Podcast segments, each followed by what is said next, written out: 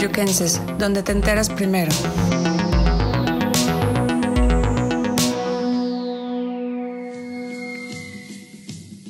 Crónicas Teloyuquenses, una ventana a la historia de nuestro municipio. Hola, ¿qué tal? Muy buenas noches. Noche de martes, noche de nuestro programa Crónicas Teloyuquenses. En esta ocasión continuaremos la plática tan interesante que tuvimos la semana pasada con el señor Domingo Ancira. Continuemos con esta interesante crónica. Una pregunta. ¿Por qué o de dónde nace esta afición por el Cruz Azul? Como te mencioné, Eric, eh, mi hermano Chava, él estuvo en Cruz Azul, tenía 17 años, ya estaba entrenado con el primer equipo. Entonces él me llevaba, entrenaban aquí en Ciudad Cooperativa, que era Jaso, eh, me llevaba con él, yo era pequeñito. Entonces cuando yo iba con él, él estaba entrenando en el campo de afuera y el equipo entrenaba en el 10 de diciembre. Yo me metía al estadio 10 de diciembre y estaba con Enrique Mesa, con eh, este, Laicón Peña, con Marco Antonio Ramírez. Era una, me decían el abuelo, estaba yo todo chimuelo. Pero desde ahí nació ese amor por Cruz Azul. Muy bien. Ahora, ¿cuál fue la posición de juego con la cual se sintió Domingo Ancira más cómodo en todo este proceso? ¿Cuál fue el, que lo llevó casi casi derechito a, al objetivo? Mira, lo que me llevó, yo, yo llegué como contención, como medio de contención, pero lo que me llegó, me llevó a, ser eh, jugador profesional fue de lateral derecho, pero jugaba tanto lateral derecho como lateral izquierdo. Y una de las partes importantes que yo tenía mucho fuelle de ir al ataque y regresar, ir al ataque, era muy rápido estaba anticipado quizás su tiempo, lo que ahora vemos. Así es, ahora que el moderno, que los defensas van al ataque y regresan, de esas características era. Entonces yo me sentía comodísimo, porque yo, yo era libre, así como atacaba, sabía que, que tenía la capacidad de regresar a defender. Ok, ahora, sabemos que todo proceso, todo, todo trabajo, todo logro trae detrás de sí un sacrificio, trae algo que de alguna manera en algún momento nos complica ese, ese camino. Para Domingo Ancira, ¿cuál fue ese, quizá ese obstáculo, esa dificultad que se le presentó durante este recorrido hacia el profesionalismo en el fútbol? Hijo, yo te puedo decir que me tocó una etapa tan hermosa en Cruz Azul que no lo siento que fue tan pesado. A lo mejor el obstáculo más grande que tuve fue que había muchas figuras en Cruz Azul. Entre ellas yo suplía a Nacho Flores. Y Nacho Flores fue una leyenda en Cruz Azul. Entonces, jugaras bien, jugaras mal, era Nacho Flores. Es lo único que te puedo decir, pero de ahí en fuera, para mí todo no se me hizo pesado. Lo único que sí, y le recomiendo a todos los chicos que quieran ser futbolistas, que debemos de tener, primero, mucha disciplina. Segundo lugar, el compromiso. Y tercer lugar, el respeto. El respeto. Son tres partes fundamentales que tenemos para ser una persona de bien. Esas partes son las más importantes. Muy bien. Eh, para ubicar un poco en el tiempo a las personas que nos escuchan y nos ven y están conociendo esta, esta historia de Domingo Ancira, ¿en qué periodos de este Cruz Azul fue en el que Domingo Ancira estuvo este, luchando por alcanzar esta, ese, ese, sueño? ¿En qué año? Ok, mira, yo llegué en Cruz Azul en el 1982, que era el Mundial de España. En ese año yo llego a Cruz Azul, fue cuando estuve en el tercer equipo, me pasan a reservas. En reservas estuve prácticamente 82, 83 y 84. Y el, en el 82 quedamos en tercer lugar. En el 83, 84, 83, si era 82, 83, 83, 84, quedamos en segundo. 85, 86, que fue el Mundial de México, se hace torneo PRODE y México 86. Y los dos salimos campeones con Cruz Azul. Esos, esos dos torneos nos hacen que Pedro Duana, Gerardo Durón, Roberto Vázquez, Porfirio Jiménez y Juan Morales ya habían debutado en el torneo pasado, pero eran parte de nuestras reservas. Salimos campeones y ahí Héctor Pulido viene como entrenador y nos quedamos en el primer equipo. Pero antes yo venía trabajando con Alberto Quintano, que era el director técnico de Cruz Azul, y Enrique Mesa.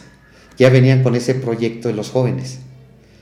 Entonces llegamos a Cruz Azul y ese año en el 85 yo debuto en el Estadio Jalisco contra Atlas y fue cuando llegamos a la final también contra Chivas. No me tocó estar en el partido final, pero me tocó un excelente grupo, todos nos llevábamos bien. Y yo ahorita menciono grupo, pero es un equipo. Lo que te decía hace rato, un, un grupo es como cuando tú estudias tu grupo. Están los aplicados, los medianos y los se dividen. Y el equipo es todo. Y todos nos llevábamos de maravilla. Aquí, cuando llegamos, nos dice Héctor Pulido, primera, tienen que respetar a las jerarquías. Jerarquías, Sergio Rubio, Armando Romero, Nachito Flores, este, Rafael Toribio, o sea, toda la gente que ya había sido campeón con Cruz Azul. ¿Y qué crees? Todos nos llevábamos súper bien, que hasta la fecha, yo siempre les digo, el fútbol cuando llevas una secuencia y, y que lleves lo más importante, el respeto, te llega a tener tu familia segunda y todos somos una familia. Y a mí lo importante en Cruz Azul, te voy a decir una cosa, esa fue el 85, no te, terminamos más, más lo que habíamos, la, la, la pregunta. Salimos campeones, debutamos en primera división, me quedo el siguiente año, en el 88 llega Manolo Lapuente, trae a su gente y salimos muchos jugadores. Hasta el 88 estuve en Cruz Azul. Es decir, fueron 86, 87 y 88. 88 primer equipo. 88 primer equipo. Ajá, primer equipo. De ahí paso, me voy a con Rayados de Monterrey por algunos problemas este extra fútbol quedo fuera del fútbol y, me, y ese año juego con el SUO de Cuautitlán Regreso a Cruz Azul y viene el, convenio que hacen con Gallos Blancos de Querétaro. Se va Enrique Mesa de entrenador con Miguel Marín y nos lleva a muchos jugadores para allá. Para eh, el equipo era nada más había primera, segunda y tercera. Entonces la, la intención era subirlo a primera división. Me voy con Enrique y estoy allá la 89 89-90 y 90-91. Fue cuando tuve una lesión y como, como dicen ahora en... Sí, te pasó lo de la rodilla. Sí. Pero mira, yo te voy a decir que una de las cosas que viví como futbolista son de las más bonitas que puedo decir de mi vida. Y de ahí lo que tú dices, la disciplina, este, el compromiso y una dedicación espantosa que debes de tener para llegar a ser grande. Si no, no lo vas a conseguir. Pues escuchamos, escuchamos y podemos ver y escuchar de viva voz de el señor Domingo Ancira la clave quizá para todo lo que hagamos en la vida del éxito. Dedicación, disciplina, respeto. Compromiso. Compromiso. Compromiso. Y sobre todo también responsabilidad. Así es. Que es lo que si nos falta alguno de estos ingredientes, se va a hacer quizá un poco más complicada el, la llegada al objetivo. Así es. Para que lo tomen en cuenta todos los jóvenes teoloyuquenses que nos están observando, nos están escuchando en este programa. Tómenos, tómenlo como ejemplo. Este personaje logró lo que muchos de nosotros quizá en algún momento llegamos a pensar, a soñar, a imaginar. Él tuvo lo que quizá muchos nos faltó.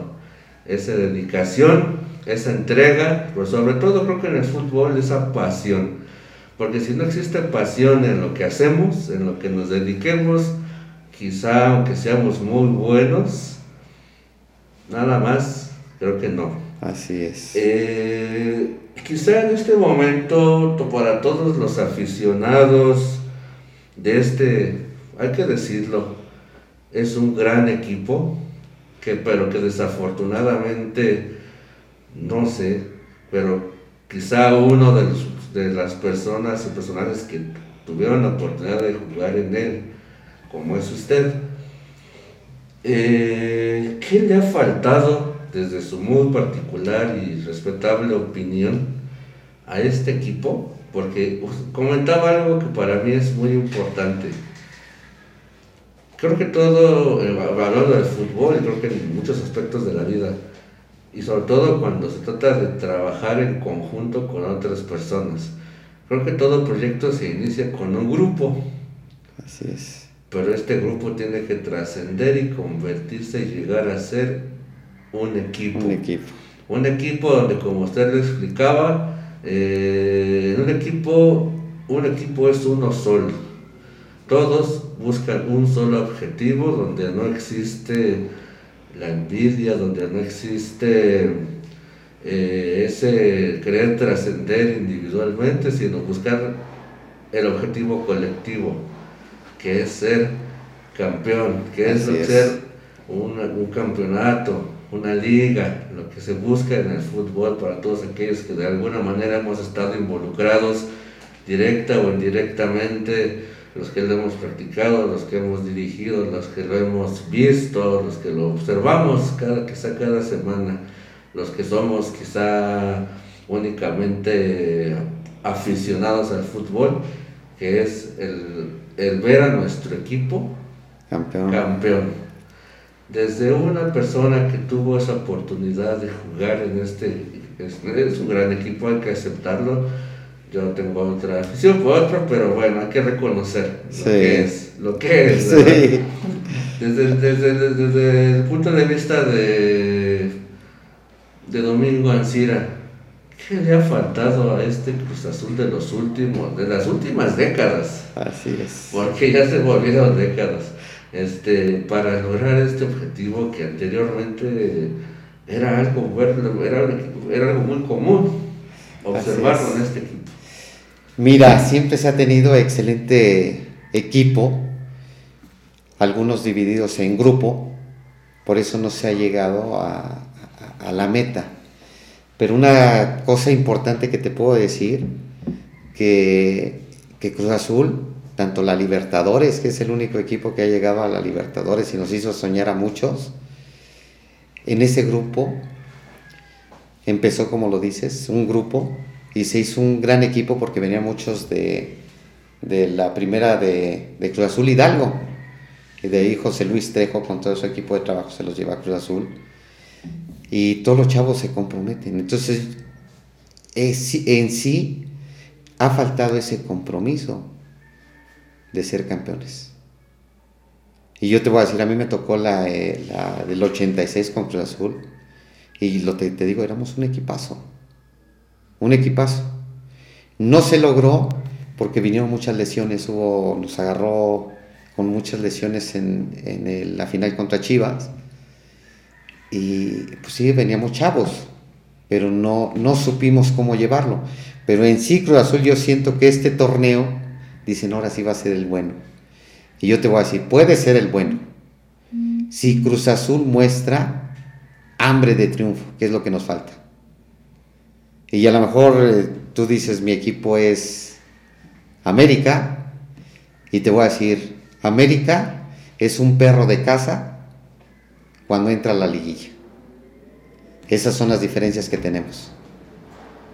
que, que ya se viene otro torneo y que tú debes de saber, dicen que a la manada en equipo se hace más fuerte. Y si yo no trasciendo en esto y el torneo corto lo hago como si fuera el último juego y lo tengo que ganar como dé lugar, eso es lo que les falta a nuestro Cruz Azul. Eso es lo que le falta al Cruz Azul para lograr lo que durante mucho tiempo lograba y se veía que lo lograba pues como algo normal, natural de un equipo. Era una máquina, era una máquina. Por eso salió la máquina, la máquina de Cruz Azul. Pues muy bien, a ver, tengo otra pregunta. Ajá que quizá hablando ya, regresando a nuestro municipio, que es Teoloyuca, eh, desde la perspectiva de Domingo Alcira, porque lógicamente, bueno, vamos a ir ahorita más para allá, pero es posible lograr, sacar, extraer algún otro elemento, algún otro joven, algún otro jugador que pueda lograr esto o más en el fútbol mexicano? Y si es así, ¿por qué no se ha logrado? ¿Qué le ha faltado a nuestros jóvenes? Mira, qué bueno que lo dices, Eric. Yo tengo, terminé mi carrera de director técnico en el 2001. De ahí empecé a dirigir tercera división, segunda división. Este, nunca nos tocó la fortuna de dirigir una de ascenso, pero yo en particular he trabajado para eso. Tuve la escuela del Centro de Formación filial de Cruz Azul.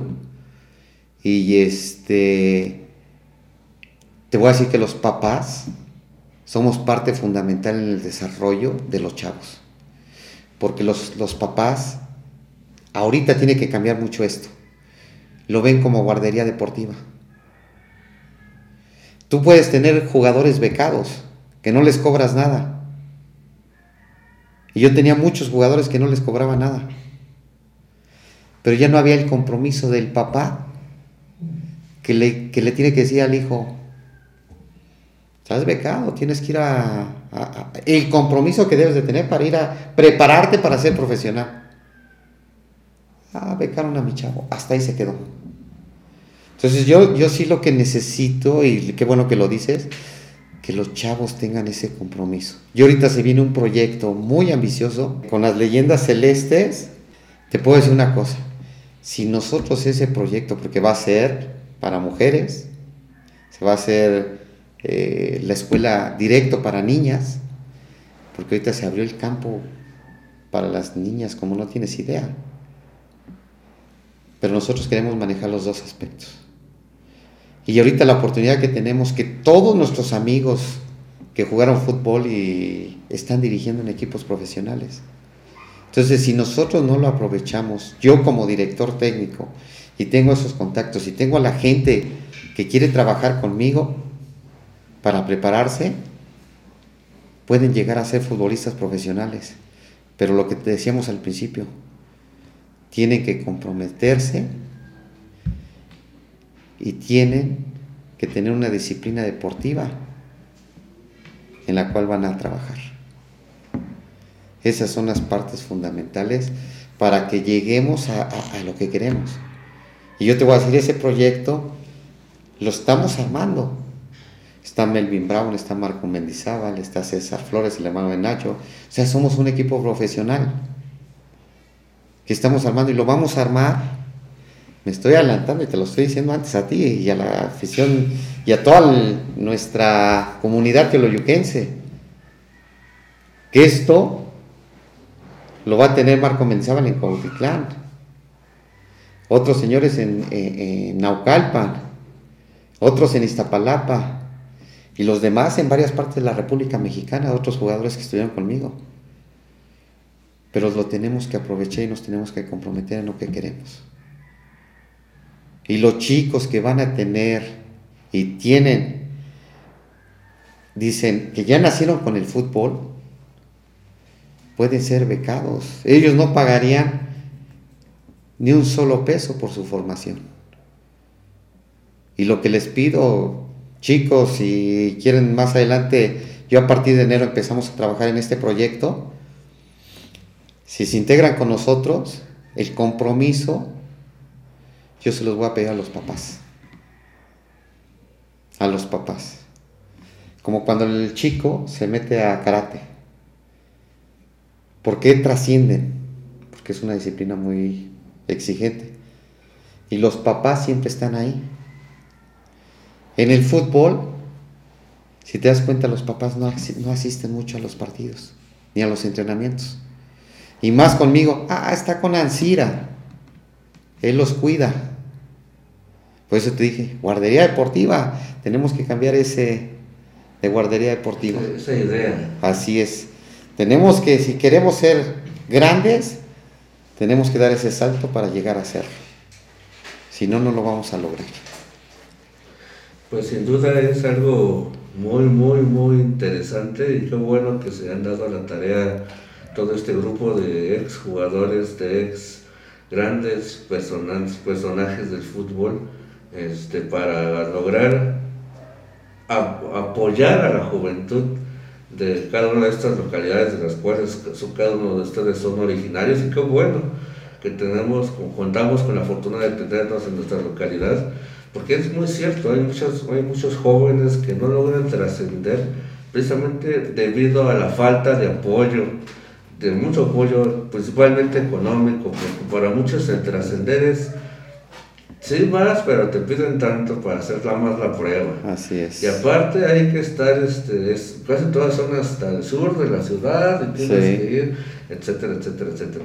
Entonces hay gente que pues, no cuenta con los recursos, no cuenta con el apoyo, inclusive como bien lo dice, del familiar, del padre de familia, que, que realmente le dé ese apoyo, tanto económico como moral, al, al, hijo para que haga eso que le apasiona, eso que lo que realmente es bueno, porque a mí me ha tocado ver, tanto en el ámbito varonil como en el femenil, grandes, grandes elementos que, este, que, pues que no tienen esa oportunidad de ser apoyados debidamente por, por su familia, por no contar con el recurso o por una mala idea quizá del familiar que dice el fútbol es para hombres, el caso del femenil el fútbol es este para es, es nomás por irse a emborrachar, porque ese es el concepto que muchos padres de familia tienen y quizás a eso se deba el, el que lo tomen como, como le resten importancia o lo ven como una guardería,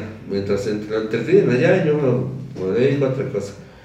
Ojalá, ojalá y esto cambie de mentalidad y logremos tener muchos Domingo Ancira de nuestra localidad, porque talento sin duda muchísimos lo tenemos. En, como lo que, lo que lo dice, tanto en el ámbito varonil como en el femenil, siento que han pasado camadas y camadas y camadas de excelentes jugadores y jugadoras que han sido, la verdad, desaprovechadas. Así es. Porque desde mi punto de vista han tenido el nivel para lograr llegar hasta algo así como lo que Domingo Ancira logró. Pues, este, a ver, como último comentario, ¿qué le recomienda Domingo Ancira a toda nuestra juventud teoloyuquense, dígase hombre o mujer, que quiera trascender, que tenga este sueño por ser alguien en el fútbol? Lo primero que les puedo decir a todos ellos, que nunca dejen de luchar por sus sueños de lo que quieran ser, futbolistas, basquetbolistas, corredores, que nunca dejen de luchar por sus sueños. En el ámbito este, académico es muy importante que no lo dejen. Se puede llevar las dos cosas, porque el deporte es, es por tiempo nada más. Pero sí tenemos, a todos ustedes les digo que sí tenemos que trascender y si quieren llegar a ser futbolistas o en, cualquier otro deporte, primero tienen que tener ese compromiso, esa disciplina y dedicación. Nosotros estaremos trabajando para que todos ellos tengan esa oportunidad aquí en Teoloyuca. Y no nada más en Teoloyuca, vamos a tener en varias partes, como te decía, en varios municipios, este proyecto. Yo creo que nos quedamos cortos con, con la entrevista, Eric. Todavía tenemos mucho tema que darle. Desafortunadamente el tiempo nos consumió, mucha tela de dónde cortar. Sin embargo, pues esperemos tener más adelante, inclusive quizá cuando ya esté andando este proyecto, la oportunidad de tenerla, tener a Domingo Ancira de vuelta con nosotros y nos dé más detalle y nos platique cuáles han sido los logros y alcances de, de este gran proyecto e inclusive de contarnos más anécdotas acerca de esta interesante historia.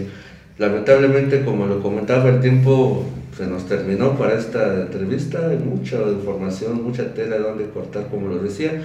Sin embargo, pues el tiempo es el tiempo. Así es. Y pues no tenemos otra más que agradecer por, por su visita, por su tiempo que nos ha brindado a tanto nosotros como a, a toda la audiencia de, de, de y sobre todo del programa Crónicas Diligencias para platicarnos de viva voz su historia y todo lo que tuvo que pasar y vivir para lograr este objetivo. Es un honor y un orgullo tener a un reconocido diligencia con, con nosotros. Muchas gracias de antemano, lo repito, muchas gracias y pues esto fue todo por hoy. Esto es Crónicas Teloiquenses y no lo olviden, no es lo mismo hacer historia que repetirla. Hasta la próxima. Gracias, Ed. Crónicas Teloyuquenses. Una ventana a la historia de nuestro municipio.